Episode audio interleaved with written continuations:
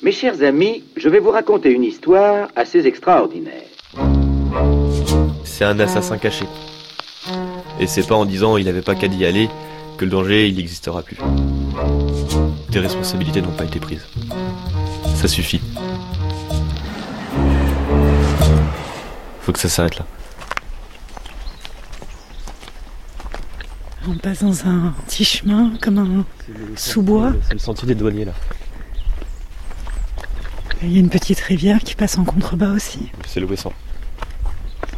Sur la gauche là donc il y a la mer, donc le il va se vider dans l'estuaire du Ouessant. Donc voilà, c'est ici. Mon père a été retrouvé un peu plus sur la droite.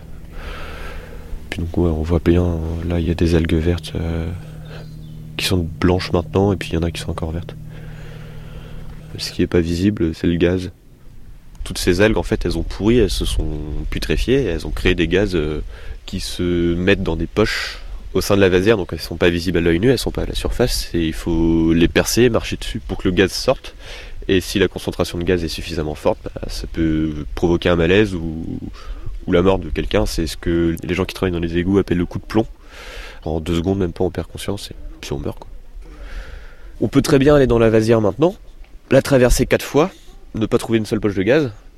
Mais par exemple, on peut très bien aller juste faire euh, quatre pas dedans, en trouver une et mourir. C'est un terrain miné, c'est le principe des mines en fait. C'est, euh, ça se voit pas, on sait pas où c'est.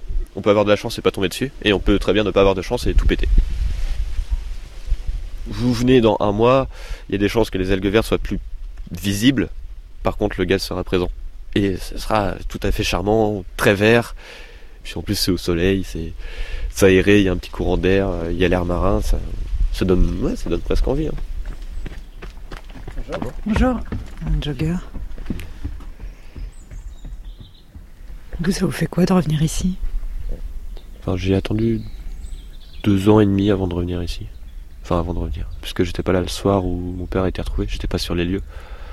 J'ai pas les images du corps de mon père, j'ai pas les images du pompier, j'ai pas les images du maire qui descend, des gendarmes, donc je sais- j'arrive pas à- trop à visualiser la scène, donc en soi, je sais juste que c'est l'endroit où mon père a été retrouvé, mais c'est plus un lieu de mémoire, c'est pas un lieu qui est très traumatisant pour moi, où j'ai pas toutes ces visions, pas comme mes sœurs et ma mère euh, ont. Je me promène plus par là parce que parce que j'en ai pas forcément l'envie.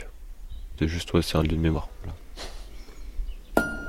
C'était le 8 septembre 2016. Jean-René Offray, le père de Yann, que vous venez d'entendre, décédé brutalement à proximité immédiate de l'endroit où, cinq ans auparavant, 36 sangliers avaient déjà trouvé la mort.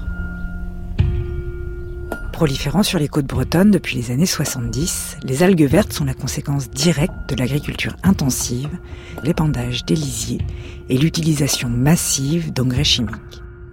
En pourrissant, les algues produisent un gaz, l'hydrogène de sulfure, hautement toxique. Un scandale environnemental et sanitaire qui commence à faire de plus en plus de bruit à mesure que les morts suspectes se multiplient. À Lyon, dans la baie de Saint-Brieuc, la famille Offray a décidé de sortir du silence.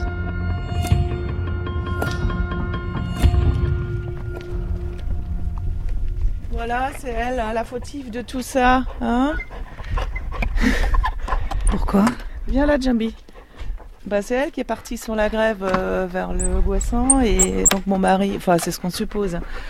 Parce que là on a trouvé mon mari, il y avait les traces de chien et donc on suppose que le chien est parti euh, sur la grève et mon mari a voulu aller la récupérer, la rappeler et donc il est rentré dans le Boisson qui était vide, enfin il n'y avait pas d'eau et euh, c'est là qu'on l'a trouvé. Bonjour Morgane. Ça va? Oui, oui, oui. Moi, je m'appelle euh, Rosie euh, Offray. Donc, euh, bah, mon mari courait beaucoup. euh, il sortait tous les jours avec le chien, tous les après-midi, parce qu'il travaillait de nuit. Donc, euh, l'après-midi, il en profitait pour se promener, pour s'entraîner. Et euh, il est parti euh, pour son footing. Et ma fille, euh, dans l'après-midi, elle m'appelle et elle me dit, c'est bizarre, euh, papa n'est pas revenu, le chien est revenu, euh, le chien est tout bizarre. Comme on n'arrivait pas à le trouver, euh, je suis partie de mon travail et on est parti euh, tout de suite vers le chemin qui longe donc le Gouessant, cette rivière. Et donc c'est là, à un moment donné, que je l'ai vu euh, allongé dans la vase. Et euh, donc voilà, les pompiers sont arrivés, la gendarmerie est arrivée, le maire est arrivé et le médecin est arrivé aussi pour constater le décès.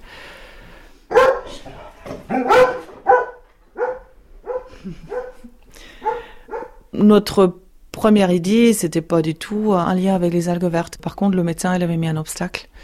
Parce que pour lui, euh, un homme de 50 ans, euh, en bonne forme physique, euh, un grand sportif qui décède comme ça brutalement, c'est suspect pour lui. Il y a eu discussion entre les gendarmes, le médecin, le maire et nous à savoir si nous on voulait une autopsie ou non. Donc à ce moment-là, on faisait pas le lien avec les algues vertes. donc on n'a pas voulu en savoir plus. On voulait être tranquille, on voulait rentrer à la maison, on voulait pas le voir découper ou voilà, c'était nous, on ne pouvait pas assumer ces décisions-là à ce moment-là. Et les pouvoirs publics, eux, ils savaient que c'était un endroit qui était potentiellement dangereux alors il y a un rapport qui est sorti euh, sous la pression des associations et euh, dans cette enquête-là, effectivement, il avait été euh, démontré que l'endroit de c'était un des endroits les plus dangereux en Côte d'Armor. T'as fait du bois Ah, t'as coupé, du, bois. du bois. ah, super. Parfait.